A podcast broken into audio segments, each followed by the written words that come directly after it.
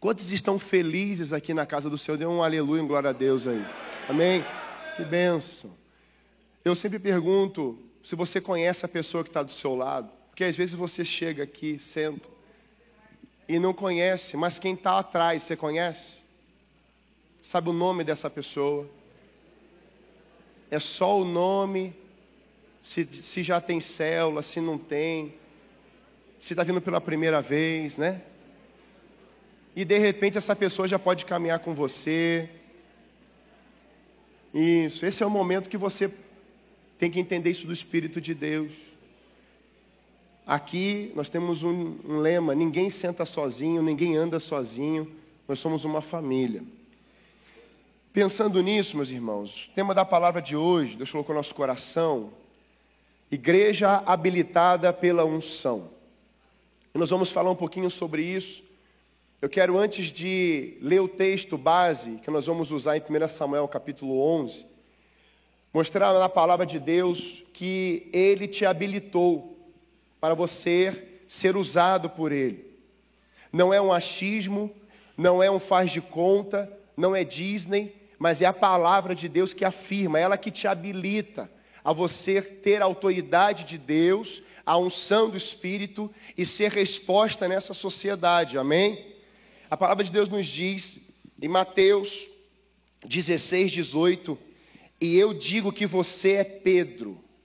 E no original, Pedro, Petrus, que quer dizer pedregulho. E sobre esta pedra, agora Jesus fala dele, de si mesmo, ou seja, rocha, se referindo a si, vai dizer: edificarei, construirei a minha igreja, e as portas do inferno, do Hades, não poderão vencê-la. Eu darei a você as chaves do reino dos céus. O que você ligar na terra será ligado nos céus, e o que você desligar na terra será desligado nos céus. Então Jesus é a habilitação, mediante a sua palavra, de que você é igreja. Então há uma habilitação, uma palavra liberada que por você, mas quem disse que eu sou igreja? O próprio Cristo disse isso. A partir dele, você fundamentado na rocha, ele sendo a sua base, o seu fundamento, é que ele vai edificar você, e aí sim haverá uma construção. Você não vê construção para baixo, você vê construção para cima. E é isso que Deus quer fazer na igreja nos dias de hoje. Que essa igreja cresça, que essa igreja prospere, que essa igreja seja edificada pelos dons que o apóstolo Paulo fala, os dons que foram liberados, os ministérios que foram liberados. E se isso não for específico, não for trabalhado na igreja, não precisaria ter igreja. Então há uma palavra liberada do próprio Cristo de que ele habilitou você para você ser igreja. Amém? E é por isso que ele vai dizer em Mateus 7, 24: Cristo diz: O homem sábio constrói a sua casa sobre a rocha, e qualquer edifício construído sobre Pedro, não, sobre a rocha. Por isso que Pedro tem a figura de pedregulho, Petros, porque a igreja, a família do Senhor, ela precisa estar fundamentada na rocha. E quem é a rocha? É Jesus. Há uma passagem em Êxodo que eu amo de Moisés, em que ele está vivendo um tempo e você vai ver que ele vai ficar sobre a rocha, em cima da rocha. Moisés estava nos mostrando de algo que viria milhões de anos e anos depois, de que a igreja precisaria estar sim sobre a rocha, a base da igreja. Moisés já estava nos orientando numa visão, numa fala profética, de que se a igreja do Senhor não estiver habilitada na rocha, ela fracassará. E diante disso, meus irmãos, essa habilitação que vem pela palavra, repita comigo assim: a habilitação para eu ser igreja vem pela palavra, vem por Jesus. Ele é o Verbo vivo que desceu entre nós. Vimos a sua glória, como a glória do Pai. O Verbo se fez carne. No princípio era o Verbo, o Verbo era Deus, o Verbo estava, ele é a palavra. Então ele, ele já está antes da criação do mundo com a Trindade reunida. Então você percebe que isso não é algo que vem no Novo Testamento, isso já é algo que já estava no coração da Trindade de Deus. Você é uma resposta nas mãos de Deus para onde você for enviado, aonde você estiver, seja em casa, seja na cela. Você foi habilitado com isso, com a palavra dele. A segunda habilitação é a unção. Então eu te mostrei a igreja, e agora eu quero falar a você sobre a unção. E a unção na Bíblia representa a figura do óleo, o símbolo é o óleo. Em Êxodo 30, 25, disto farás o óleo sagrado para a unção. É quando Deus fala para Moisés, Moisés vai preparar o óleo para ungir os materiais do templo. E isso viria logo depois para ungir reis, profetas.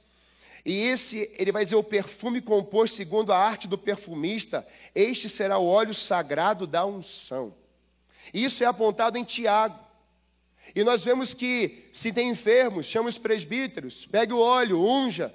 Ou seja, isso está conectado. O Espírito Santo não é do Novo Testamento, isso está conectado do, do Gênesis até o Apocalipse. Então a unção, ela é a habilitação, que é o Espírito Santo que habilita a igreja para algo.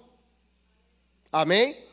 Então não basta só você querer ser igreja habilitada pela palavra, é preciso que haja um Espírito Santo que é dele, trabalhando dia e noite, edificando, construindo, mexendo na igreja de dentro, para que ela seja resposta fora. É isso que é a igreja, a eclésia, chamados para fora. E diante disso, meus irmãos, nós vamos ver Salmo 23.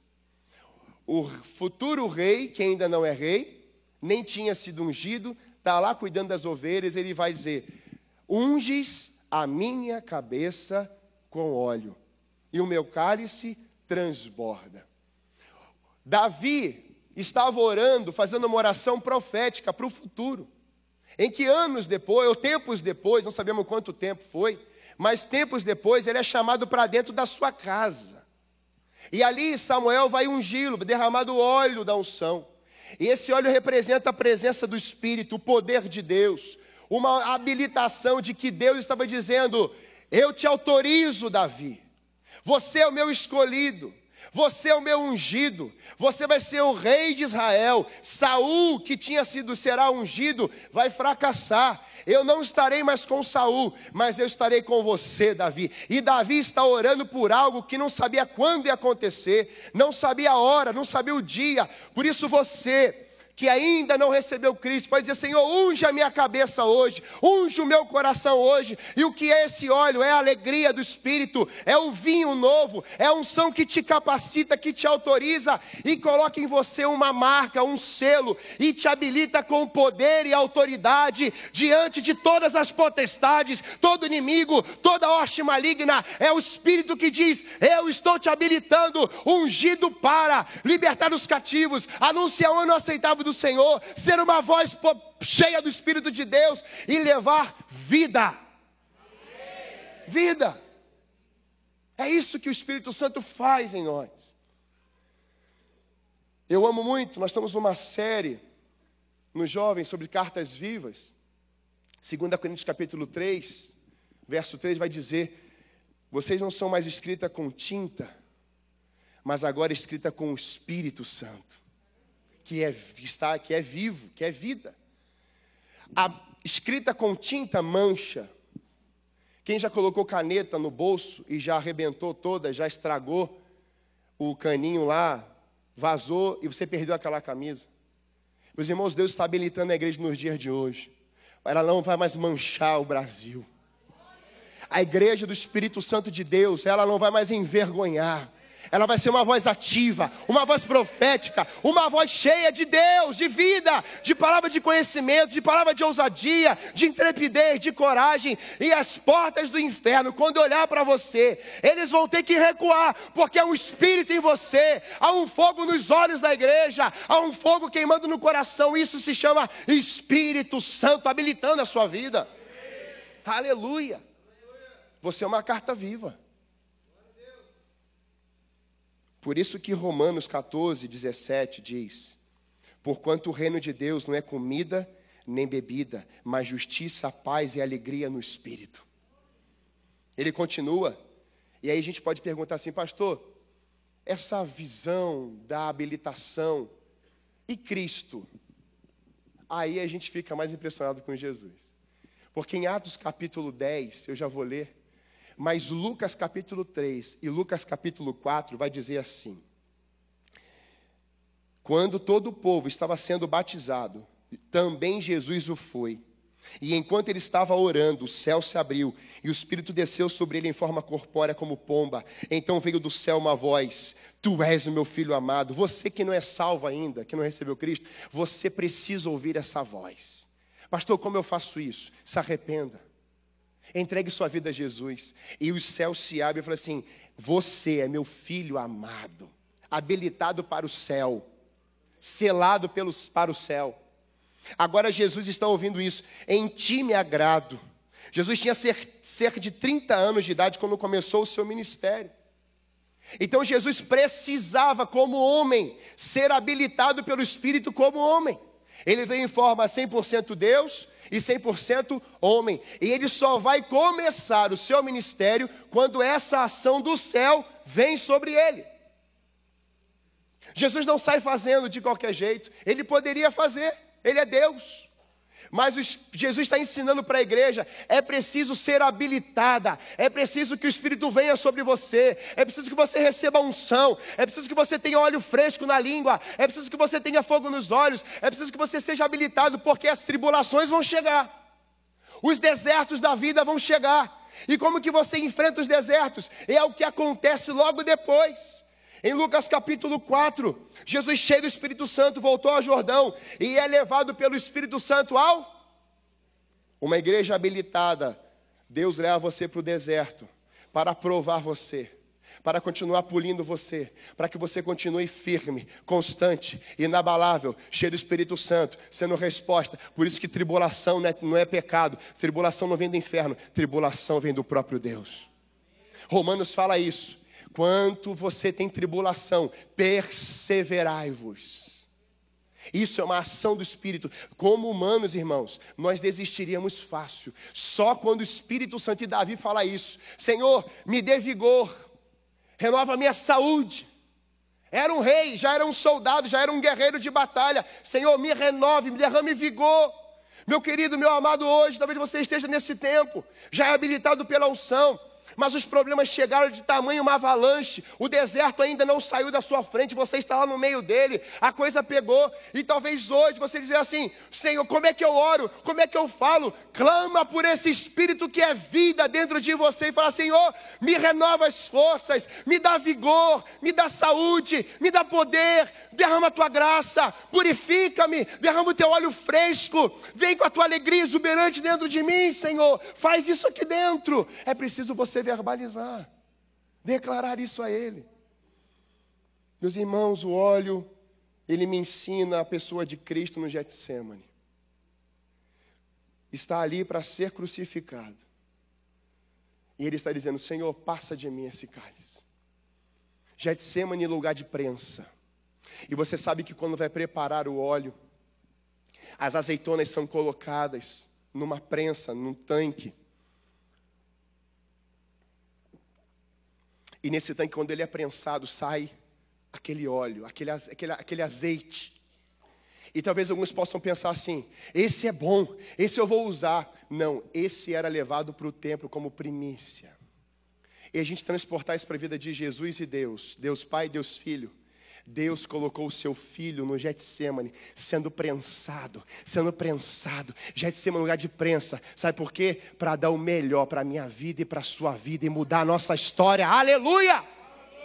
É isso que Jesus Cristo fez, é isso que o Pai, por isso que diz: o Pai o abandonou, porque o Pai não podia intervir naquilo. Muitas vezes nós queremos intervir em algo, e Deus fala assim: calma, tem um tempo certo. Tudo tem o seu tempo. Eu estou forjando você, eu estou aumentando as forças. Você está ficando mais guerreiro, você está ficando mais sensível. Eu estou pulindo você. Não saia do deserto enquanto Deus não te tirar de lá. Deus tem o um tempo para todas as coisas, Ele é Deus, Ele é o Alfa, o Ômega, o início e o fim. E Deus te disse, Ele vai cumprir. Ele não vai te deixar morrer naquele deserto. Você morre lá se você quiser. Mas mediante a palavra de Deus, essa palavra me habilita e eu continuo falando com Ele, Senhor, Senhor, me ajuda, me dá forças, e enquanto você menos esperar, Deus te transporta das, do deserto, como Ele levou Jesus, Jesus saiu de lá mediante a palavra habilitada nos seus lábios. Aí você vê Atos 10, 37, dizendo assim: a habilitação do Espírito Santo na vida de Cristo, homem para a realização da sua obra ou missão como homem na terra. Teve que vir o Espírito de Deus na vida de Jesus. Por isso, meus irmãos, que igreja não é brincadeira. Igreja é noiva é a representante de Cristo e Deus não vem buscar coisas, Deus vem buscar sua noiva ungida, separada, uma igreja curada, restaurada, uma igreja banhada pelo óleo da unção, uma igreja cheia de Deus. Por isso, o que falar sobre a igreja habilitada pela unção? Ser igreja, já sei a unção, o óleo fresco, mas por quê? Porque muitas vezes, meus irmãos, nós perdemos isso, essa autoridade facilmente abrimos mão da unção, abrimos mão do chamado que Deus nos, nos deu, a vocação que Ele colocou nas nossas vidas, facilmente. E por isso eu queria que você abrisse lá comigo, 1 Samuel, capítulo 11, a partir do verso 1.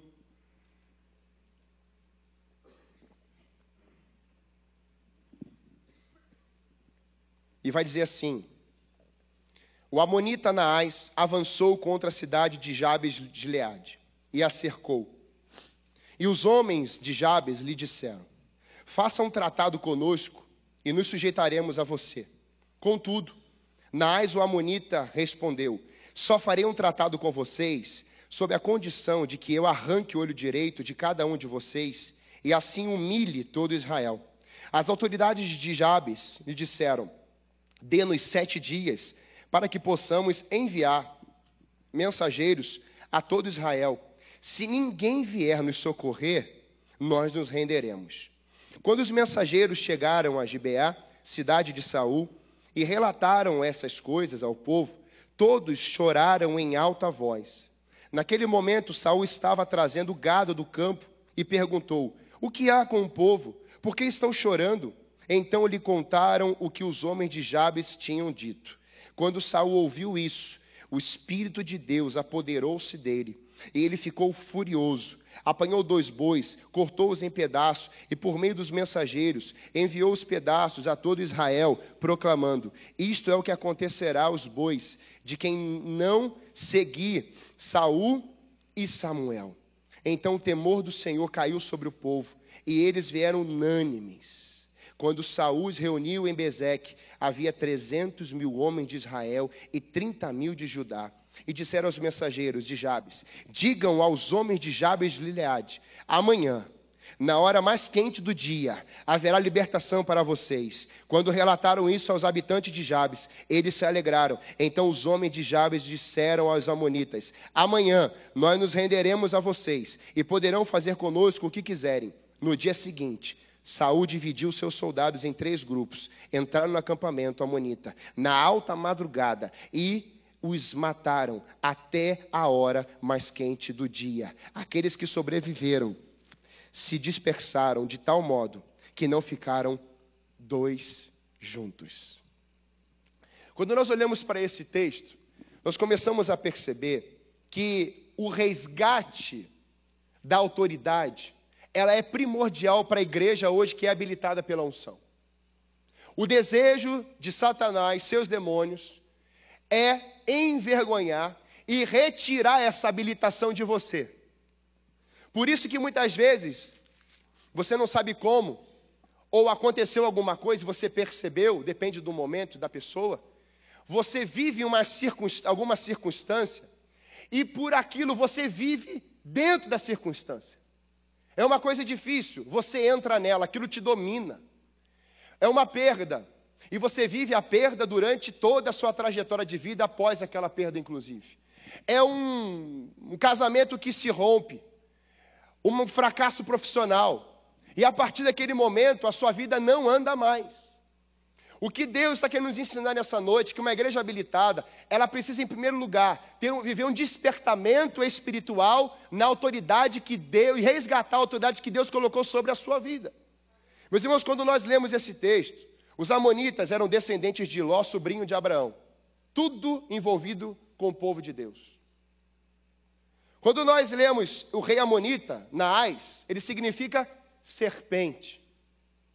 E você lê o texto que Naás não entra, ele só cerca. Isso chamou minha atenção no texto. Porque muitas vezes nós somos cercados de situações desafiadoras, mas aquilo não parece que vai pressionando igual a sanfona, vai fechando, vai fechando, vai fechando, vai fechando. Mas em Mateus 16, que eu li para você, não é a porta do inferno que pressiona você, é você, cheio do Espírito Santo, habilitado pela palavra e pela unção, que diz: as portas do inferno vão recuar. A autoridade da igreja precisa ser restaurada nessa noite, nesses dias de hoje não é a ideologia de gênero, não é a política A, B ou C, não é a, o político, não é o juiz, não é aquela pessoa que tem que pressionar você. Você é a autoridade, a resposta de Deus nessa sociedade e as portas do inferno vão ter que sumir. Eu sempre lido.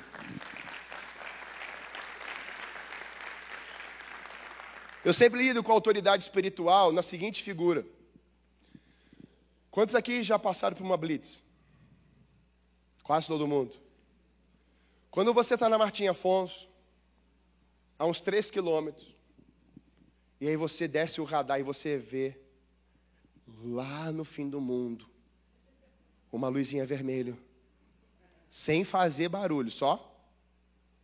Meu irmão, seja agora sincero aqui entre nós.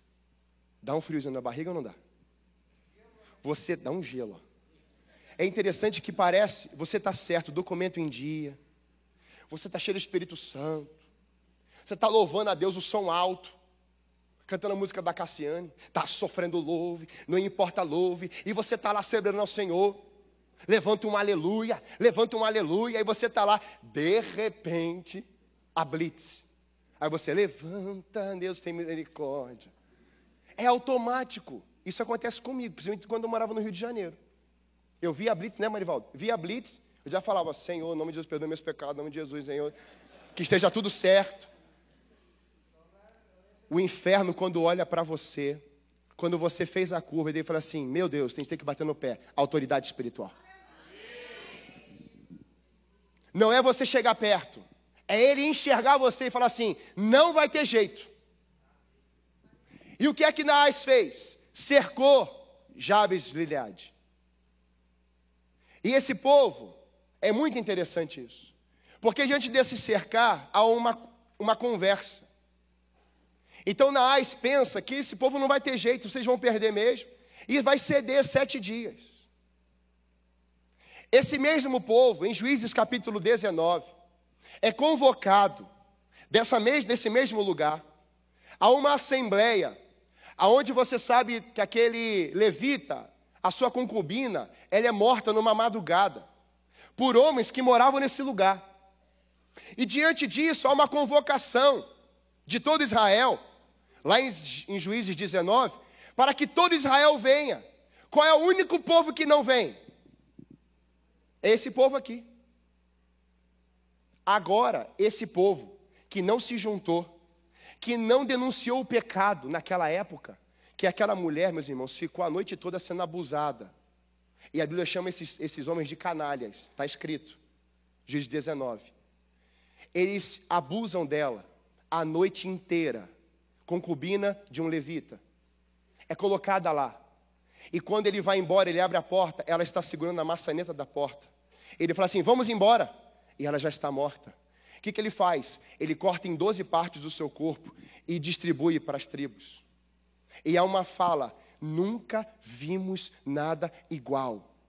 E esse mesmo povo que enxerga isso de Jabes não vai se juntar. Agora, tempos depois, esse povo vem aonde? No povo de Israel. E começa a pedir ajuda. Eu quero dizer, Deus tem o tempo de todas as coisas, mas por quê? Se esse povo agora está pedindo ajuda, a sua base de fé, você sendo igreja, não está se corrompendo porque eles disseram não naquele tempo. Você é uma voz de transformação. Eles não quiseram se unir, mas aquele povo resolveu o problema, o exército estava junto, em unidade. Agora, esse povo que não se uniu vem pedir ajuda. E como é que a gente age como igreja? Estamos aqui. Foi isso que o povo de Israel fez. Deram as costas para a gente, nos humilharam, não denunciaram quem matou aquela mulher na madrugada, abusando a noite toda. Nós vamos nos juntar com vocês. Isso se chama corpo de Cristo. Porque você não vê circunstâncias, você vê propósitos, você vê unção, você vê o óleo derramado sobre a tua vida, você vê resposta, e isso é o que aquele povo fez. Diante disso, Nais, ele vai concordar com esse tempo. Só que Nais, ele fala algumas coisas, e eu quero destacar isso com você. Nais, ele tem como serpente, o que, que serpente fez? Lá na criação já, Adão e Eva se apresenta e fala assim: olha, se você comer, você vai ser igual a Deus. Está tudo certo. É a trama. É cercar, é chegar devagar. É vir pela beirada, chegar pela beirada. E diante disso, Nais ele cerca. E ele fala assim: "OK". Porque o texto vai dizer, meus irmãos, no capítulo 11, 2. Nais o Amonita respondeu: Só farei um tratado com vocês sobre a condição de que eu arranque o olho por que não o esquerdo? Na batalha, quando o exército, quem já viu coração valente?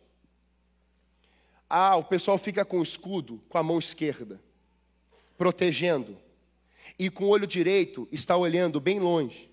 Nair está dizendo assim: Eu vou furar o olho direito de vocês, que é a única forma de vocês enxergarem no campo de batalha. E o que importa é isso? Visão.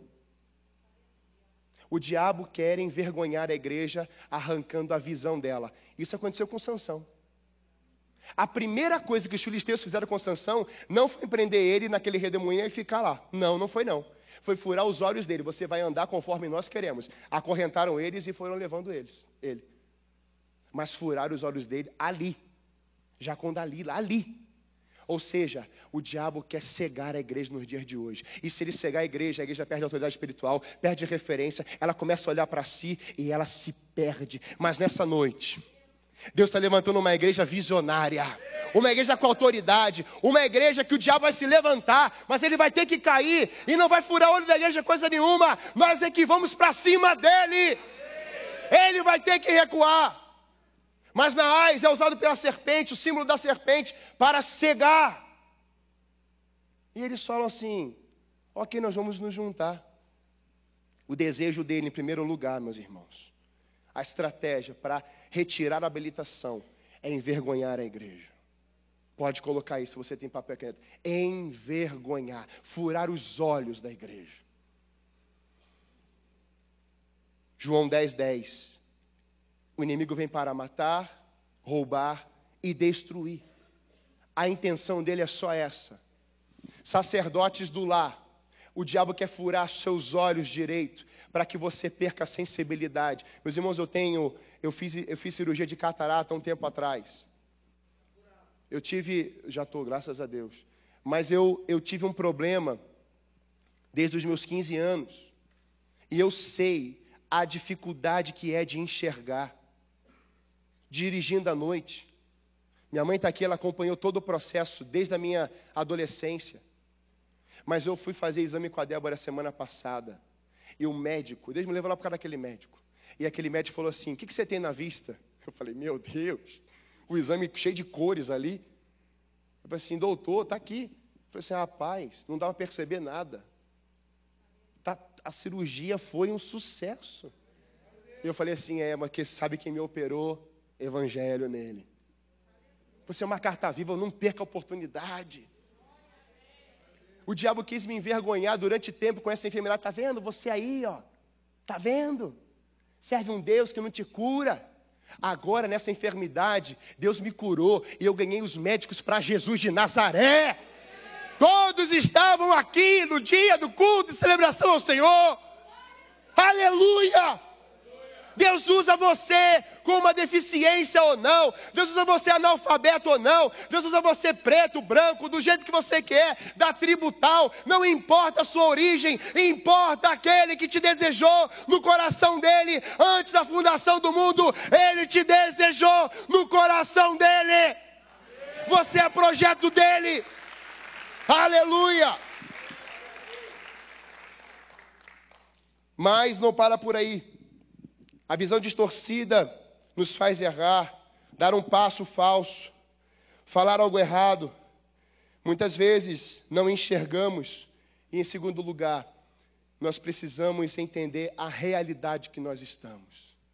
E para que isso seja resgatado, para que você tenha um posicionamento espiritual, como igreja habilitada pela unção, a realidade é fundamental na sua vida.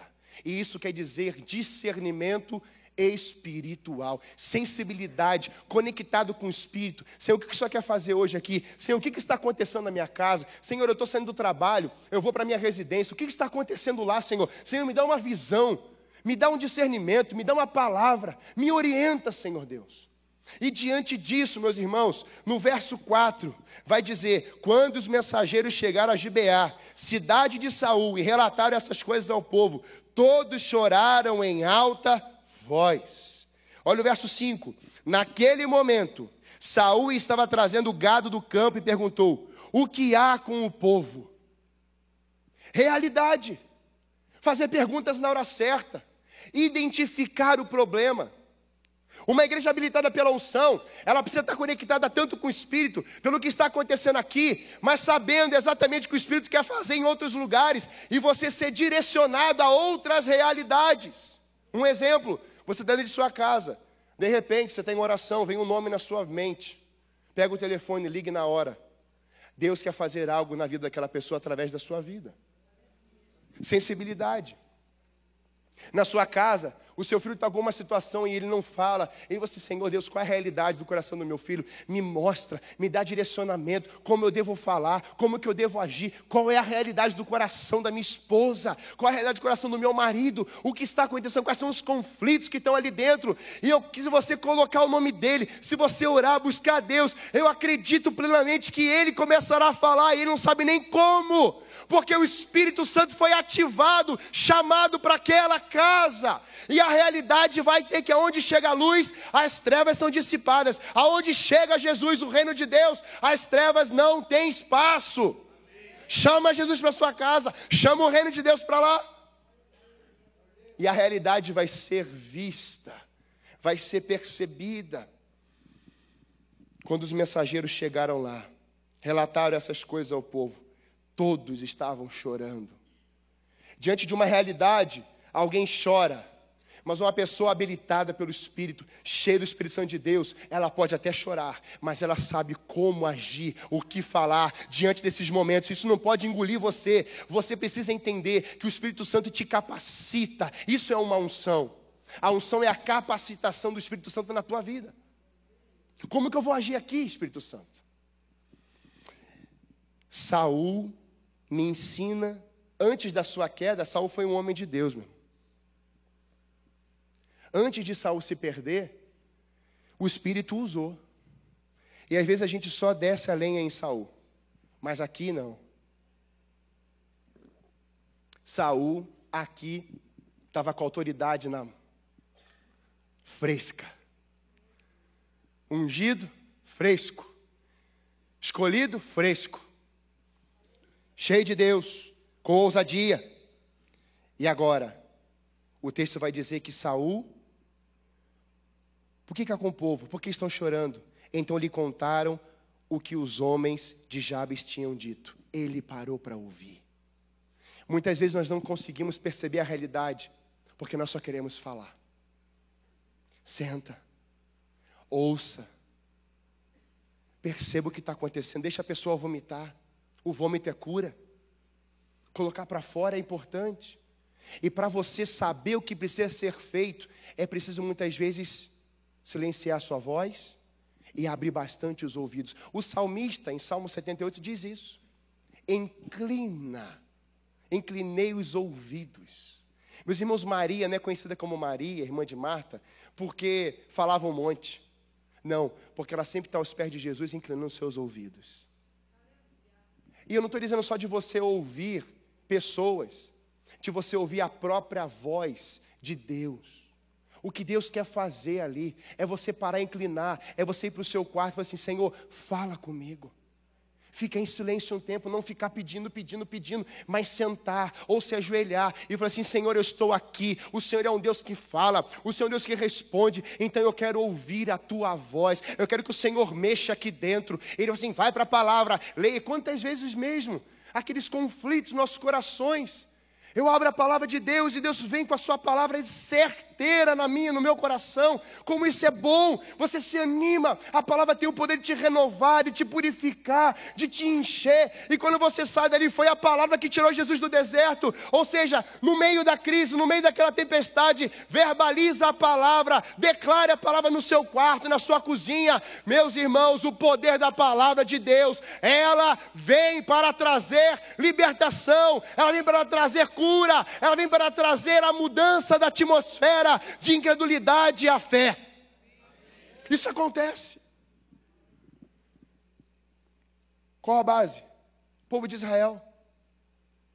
Deus tira do Egito para adorar, murmura, morre. Só Josué e Caleb. Não é, meu irmão. Tem nada a ver com você. Tem a ver com ele. Não é a gente. Nós somos feituras dele, somos criaturas dele. E a terra está clamando. Paulo fala isso. A terra está, a nação está clamando pelas manifestações dos filhos de Deus. São os filhos de Deus. Mas dessa realidade, eu entendo que o verso 6 e 7 me ensina a dar uma resposta. Quando Saul ouviu isso, o Espírito de Deus apoderou-se dele. E ele ficou quando eu faço a leitura certa, quando eu entendo a realidade e eu não quero mexer, eu me conformo. É a minha zona de conforto. Eu sento ali e fica tudo ali. Mas se eu sou habilitado pelo Espírito, fiz a leitura daquela realidade certa, meu irmão, o Espírito Santo vem com fúria. É o que está escrito aqui. O Espírito Santo é furioso contra pecado, o Espírito Santo é furioso contra as ciladas do inimigo. O Espírito Santo ficou furioso nessa hora aqui. E sabe quem que ele usou? Saul. O Espírito Santo veio com tanto ímpeto, com tanto poder, com tanta força na vida de Saul. E isso quero dizer para você, inconformismo.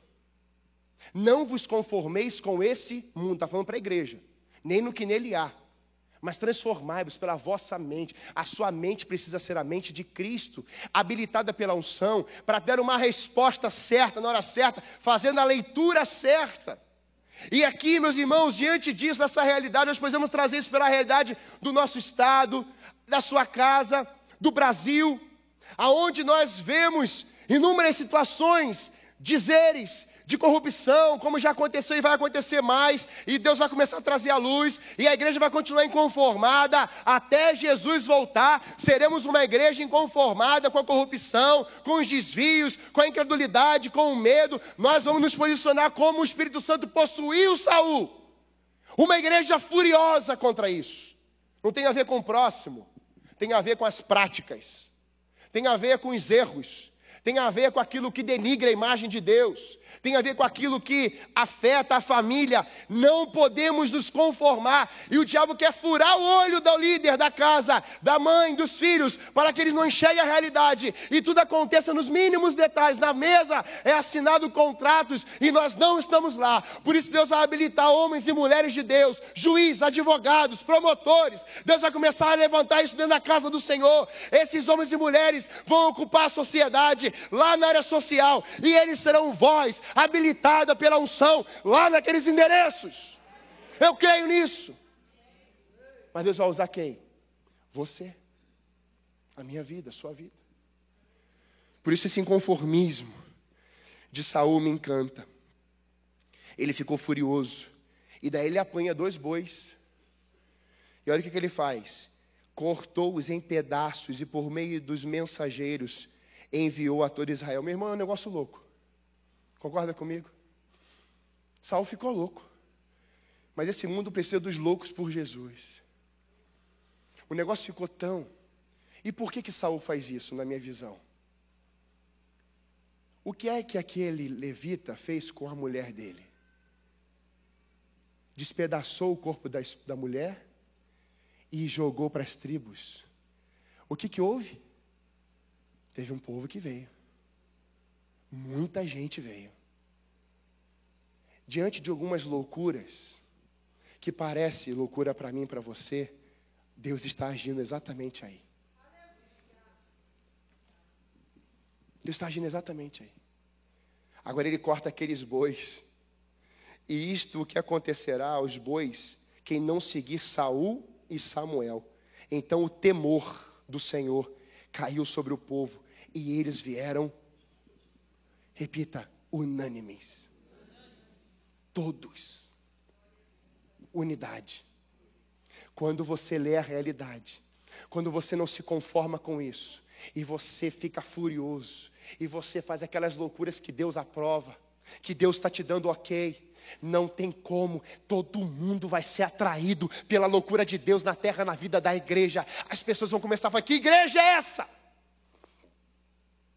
De onde é que está vindo isso? Temos que ir lá para conferir, daqui nunca mais sairão. Há um desejo no coração de Deus de atrair as multidões para o cumprimento de um propósito. Nós somos a carta, somos uma, não somos várias. Somos uma carta viva. Somos uma representação de Deus na terra. E Deus não trabalha na divisão, já está lá escrito: uma casa dividida não prospera. Deus trabalha com unidade. Na nossa vigília aqui nessa madrugada, nós clamamos por humildade e unidade. O tempo inteiro foi isso, das 11 às 6 da manhã, clamando por humildade, unidade. Uma igreja que ficará em pé nesses últimos dias precisará ser unida, independente da sua opção, independente do que você pensa ou quer pensar, dos seus gostos ou não. Mas a unidade não é uniforme Unidade tem a ver com o céu. A trindade foi unida. Então nós temos um modelo padrão perfeito: Deus Pai, Deus Filho, Deus Espírito Santo. Deus apresenta Cristo, Cristo apresenta o Espírito Santo. E o Espírito Santo fala assim: Ele vai voltar, Ele vai voltar, Ele vai voltar. Então a tua esperança não está aqui na terra, a tua esperança está em que um dia Ele aparecerá nas nuvens e Ele voltará para buscar uma igreja e somos nós. Aleluia! É o povo de Deus. É preciso ter um posicionamento. Benjamitas, eles mataram 22 mil israelitas no primeiro dia. Lá atrás que eu te falei de juízes. Juntaram o povo, e aquele povo que não quis se juntar, ainda venceu o povo de Israel três vezes. Sabe por quê? Na minha visão, para o povo de Israel e aquele povo, os benjamitas, que era, eram irmãos, Deus está dizendo assim: vocês estão matando irmão com irmão. Por isso que eu acredito que Deus permitiu tudo aquilo. Meus irmãos, nossa luta não é contra a carne e sangue. Nossa luta é contra forças espirituais, potestades malignas. Eu tenho que te amar, eu tenho que te respeitar, e isso é a mesma coisa. Nós temos as diferenças, mas a unidade, ela encobre isso. Nós estamos juntos por causa de um nome, não por causa de uma pessoa daqui da terra. É a pessoa do Espírito Santo de Deus, é o perfeito, é incomparável. Quando você olha para ele, as diferenças acabam. Posso ouvir um amém, igreja? Amém. Aleluia. E diante disso, nós temos no verso 9. E disseram, eles vão juntar. Quando Saul reuniu em Bezeque, havia 300 mil homens de Israel e 30 mil de Judá. Olha o que, que a unidade fez. Só tinha um povo reunido, pequenininho.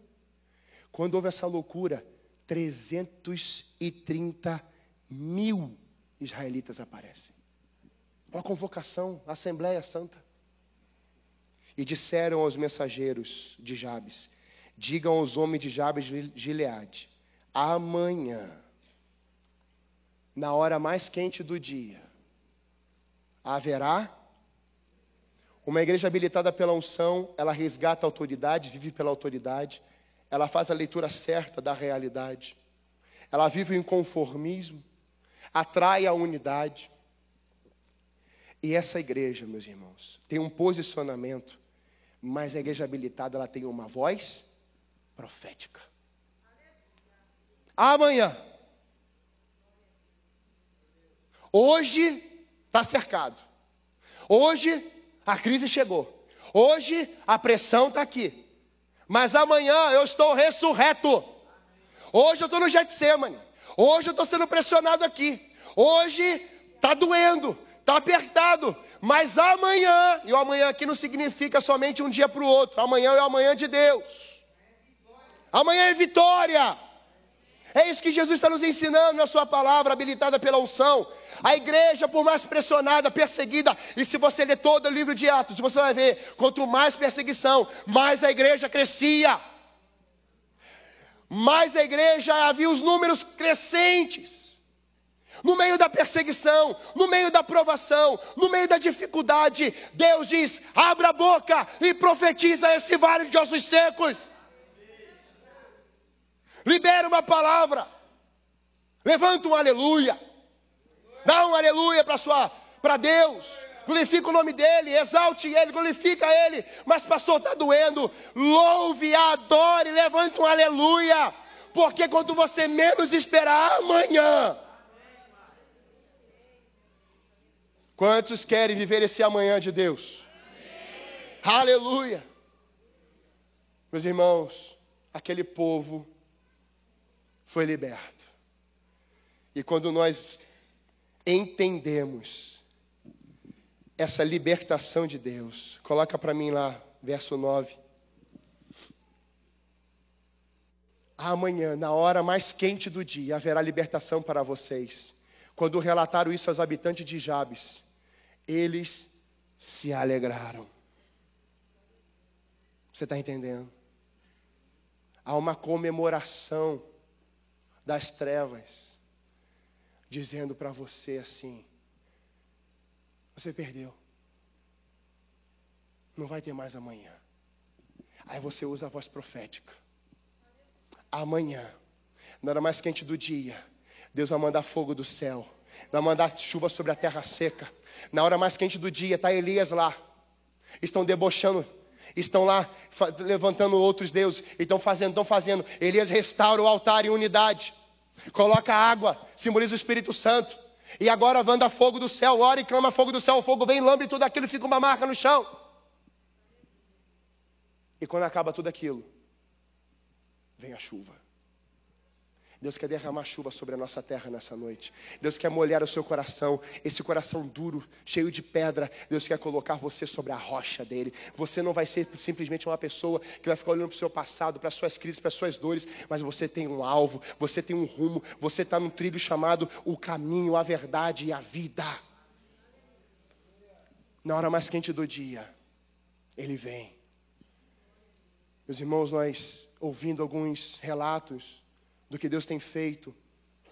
Um jovem chegou para a gente e falou assim: Pastor, estava na praça e aparece uma pessoa com um quadro desafiador.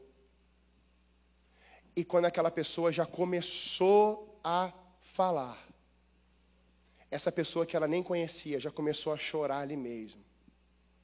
Ia pegar o ônibus no tubo. E aquela pessoa começou a falar o que aquela pessoa estava vivendo.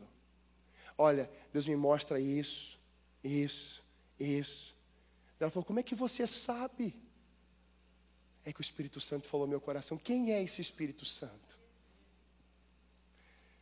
Habilitada pela unção, mostrou a realidade, não se conformou, mas ficou inconformada, trouxe a unidade do Espírito e falou: Amanhã Deus está resolvendo as suas crises, os seus problemas. Deus é um Deus que trabalha na igreja do Senhor para que seja resposta fora. Feche seus olhos, por favor.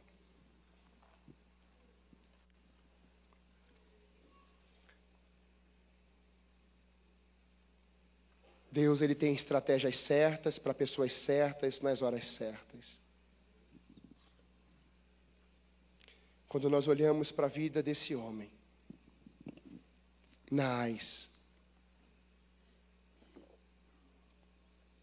tudo foi destruído. Acabou. O que estava cercando não cercava mais. Havia uma fortaleza na frente de um exército do Senhor. E aquele exército, Deus fala assim: vocês vão cercar essas muralhas durante sete, sete vezes. E vocês vão gritar. Deus tem hoje clamado no coração da igreja: profetiza, libere uma palavra, ore por esse, abençoe esse aqui, honre a vida desse, seja a resposta na vida do outro. Ande junto em unidade. Viva inconformado. Deus tem falado aos nossos corações há muito tempo já.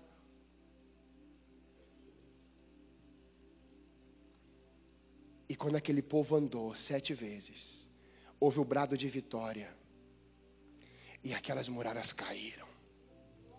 Jesus de frente para o túmulo de Lázaro.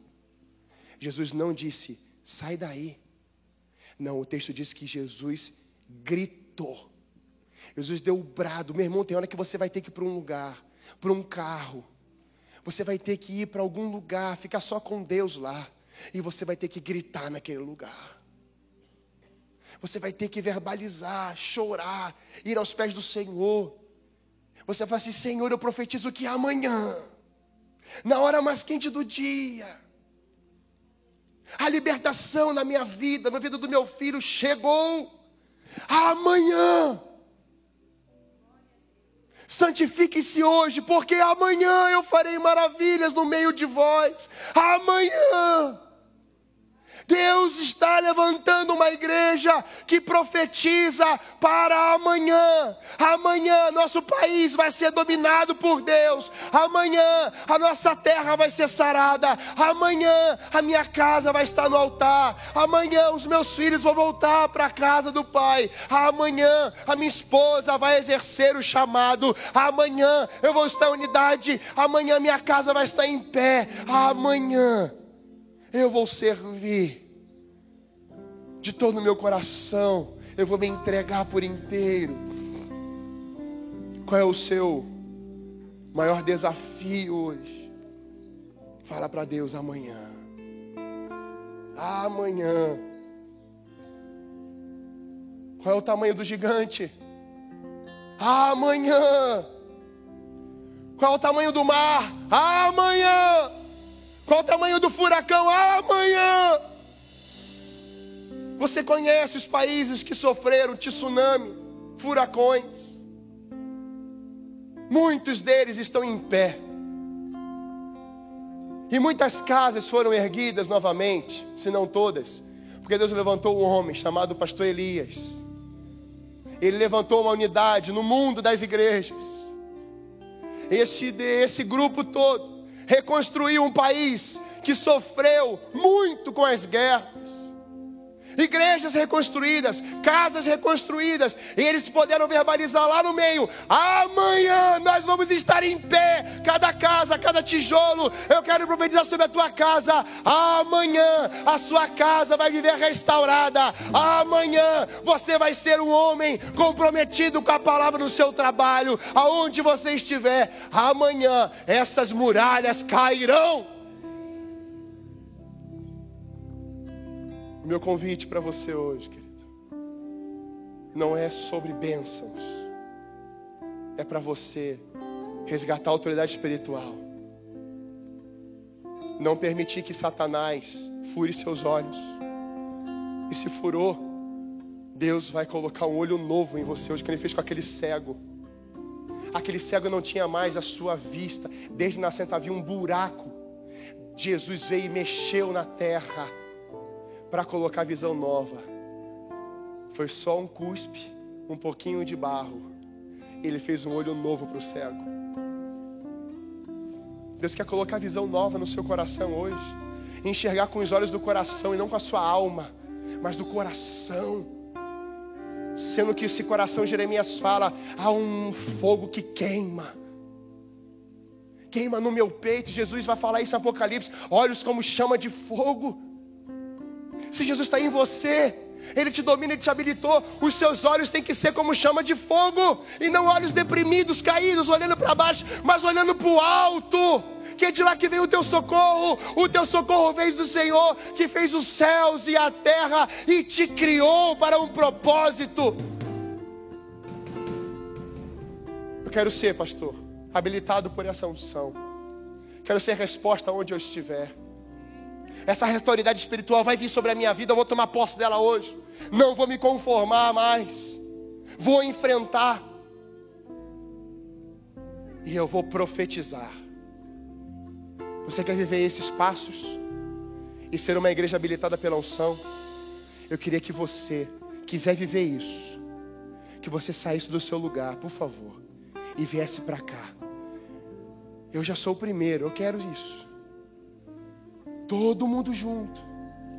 Pastor, eu sempre vou no apelo. Não é apelo, é convocação. É a convocação da Assembleia Santa. É a convocação do povo de Deus. Não precisa cortar pedaços de bois, de pensar pedaço de gente. Já houve um corpo moído, triturado, esmagado Houve um corpo naquela cruz, castigado, cuspido. Toda a humanidade viu aquilo. Todos viram. E o que foi feito? Muitos desprezaram. Não precisa cortar pedaços de bois, nem de gente. Deus não quer sacrifício, Deus quer oferta, Deus quer o seu coração, é entrega total não é você se cortar, não é você cortar o outro, é você olhar para a cruz e falar assim: se aquilo foi por mim, eu vou me doar por inteiro por Ele, aleluia. Amanhã, na cruz, Senhor, perdoa-lhes porque não sabem o que fazem. Estevão sendo apedrejado, pedras em cima dele, ele dizendo assim: Senhor, perdoa-lhes porque não sabem o que fazem. Mas amanhã, Senhor, estarei contigo. Estevão no dia seguinte estava no céu. Jesus ressuscita. Ele vem, se revela a 500 pessoas ou mais. E ele diz: Vão para Jerusalém, fiquem unidos, porque eu vou derramar o meu espírito sobre todos vocês. Deus não tem limites. Deus é infinitamente mais. Não queira paralisar, estacionar a sua fé em coisas, em obras humanas, mas queira olhar para a cruz, para a ressurreição e falar assim: Ele está vivo. E Ele escreveu em mim, não mais com tinta, mas com o Espírito Santo vivo. Aqui nesse lugar nós vamos cantar,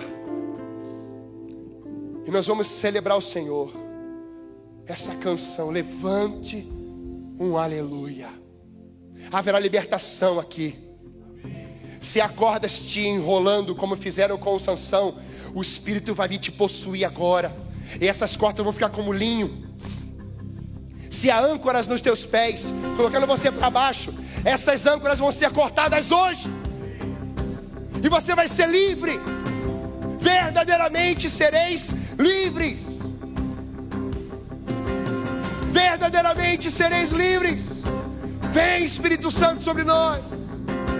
Derrama a tua unção sobre esse lugar. A tua igreja te invoca. A tua igreja te chama. A tua igreja te ama. Habilitados pela unção. Um clamor na terra. Sim, Senhor. Vem.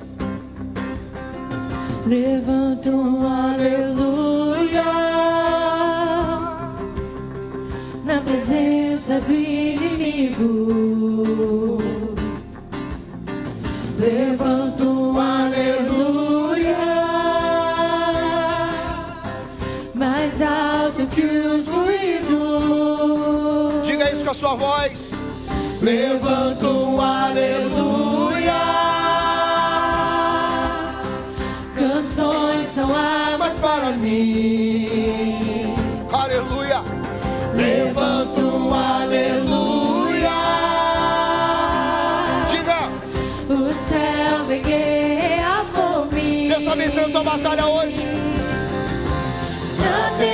tempestade, eu vou andar. Alto e mais alto, o teu louvor virar das cinzas a fé, se levantará. Deus está levantando o seu povo, é a morte foi vencida, oh Pai.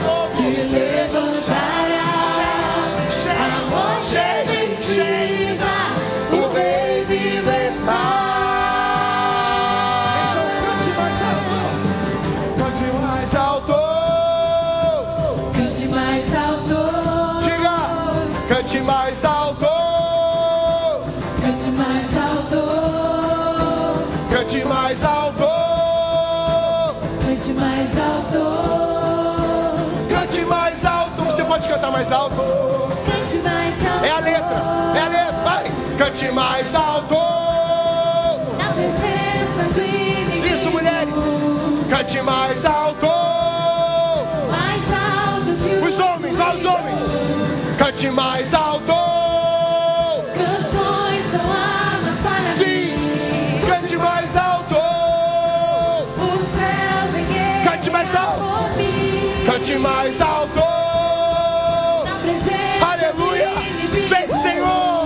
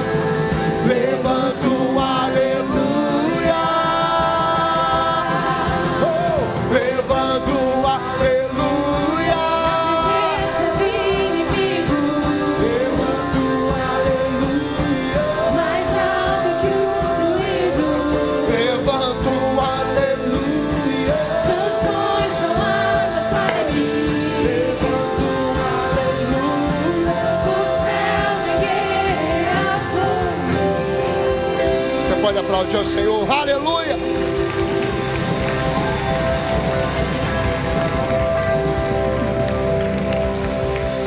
Quem está aqui à frente, faz assim com as suas mãos. Quem está aí também, quiser. Espírito de Deus, como é bom, Senhor, sermos livres para te adorar. Como é bom poder congregar com os meus irmãos. Como é bom sermos família de Deus. E Pai, nessa noite, o Senhor habilitou a igreja pela unção. E a unção, Pai, foi o óleo fresco do Espírito Santo dentro de nós. Espírito de Deus, o óleo precioso é alegria, derrama alegria agora aos corações aqui. Vai enchendo de alegria, Senhor. Enche todo o coração triste, cheio de pedra, cheio de entulhos vai derramando alegria, Pai, no meio da tribulação, alegria, a alegria, o Espírito é alegria, é o vinho novo, enxugando toda lágrima dos teus olhos e derramando o vinho novo sobre o teu odre. Espírito de Deus, o teu Espírito ele nos possui, e como furioso, o Senhor colocou o inconformismo na igreja. Pai, levante homens e mulheres aqui, inconformadas com as situações desastrosas nos seus lares, famílias e nação, coisas do pecado. Queremos ser uma igreja habilitada pela unção, porque somos inconformados. Senhor meu Deus, aqueles que perderam suas autoridades, ou a sua autoridade, Senhor, o Senhor fez isso com o filho pródigo o Senhor colocou o anel no dedo, e ali era a autoridade sendo colocada novamente. Tem gente hoje voltando para a casa do Pai, estava perdido e foi achado, estava longe, agora está perto. Espírito de Deus, coloca o anel de novo no dedo. Pai, pessoas estão usando roupas antigas. Senhor, troca as roupas uma igreja habilitada pela unção, as vestes são do Espírito Santo. Espírito de Deus, aqui nós temos pessoas hoje que chamaram os nomes como nomes do mundo, mas o Senhor colocou o nome nelas, o nome que está acima de todo nome. E as trevas vão olhar para essas pessoas e saberão que há Deus dentro delas, saberão que há um fogo nos olhos, saberão que a autoridade foi colocada pelo Senhor, é um presente teu, e hoje é uma noite de resgate, a autoridade, e Deus, quem está cativo e preso nesse lugar, ó Deus, em nome de Jesus, vem com o teu Espírito Santo e vai cortando as cordas, vai cortando as âncoras. Vozes do além, vozes do passado. Nós quebramos isso hoje, trazemos o reino de justiça e de glória sobre esse lugar. Invocamos o Deus que cura, salva e liberta. E Pai, amanhã profetizamos que os teus filhos viverão coisas ainda maiores, viverão sonhos maiores, viverão tempos melhores ainda mais na tua presença, porque estão carregando conteúdo chamado Espírito Santo de Deus. Use as suas vidas com poder e unção, que amanhã nos trabalhos, nas empresas, nas faculdades, nas escolas, possa haver a manifestação do teu Espírito, habilitando a igreja a ser resposta nesses lugares. Abençoe o teu povo, Pai aqueles que estão aqui, olhando para o ontem, arrazoados, feridos. Pai, derrama o teu óleo fresco nessa noite. Vem, Senhor Deus, com o teu renovo. Aqueles que estão cansados, desmotivados, frios na fé. Derrama, Senhor Deus, a tua unção de alegria e que o teu fogo incendeie cada coração aqui. Nós te amamos por quem o Senhor é em nome de Jesus. Amém? Você pode aplaudir ao Senhor. Amém. Glória a Deus. Você que está aqui pela primeira vez, não deixe de passar no estande da integração. Tem lá uma equipe preparada para você. Nós vamos encerrar esse culto cantando. Você vai embora cantando. Levante um aleluia no seu carro, na sua, no seu trabalho, onde você estiver. Vai na paz em nome de Jesus.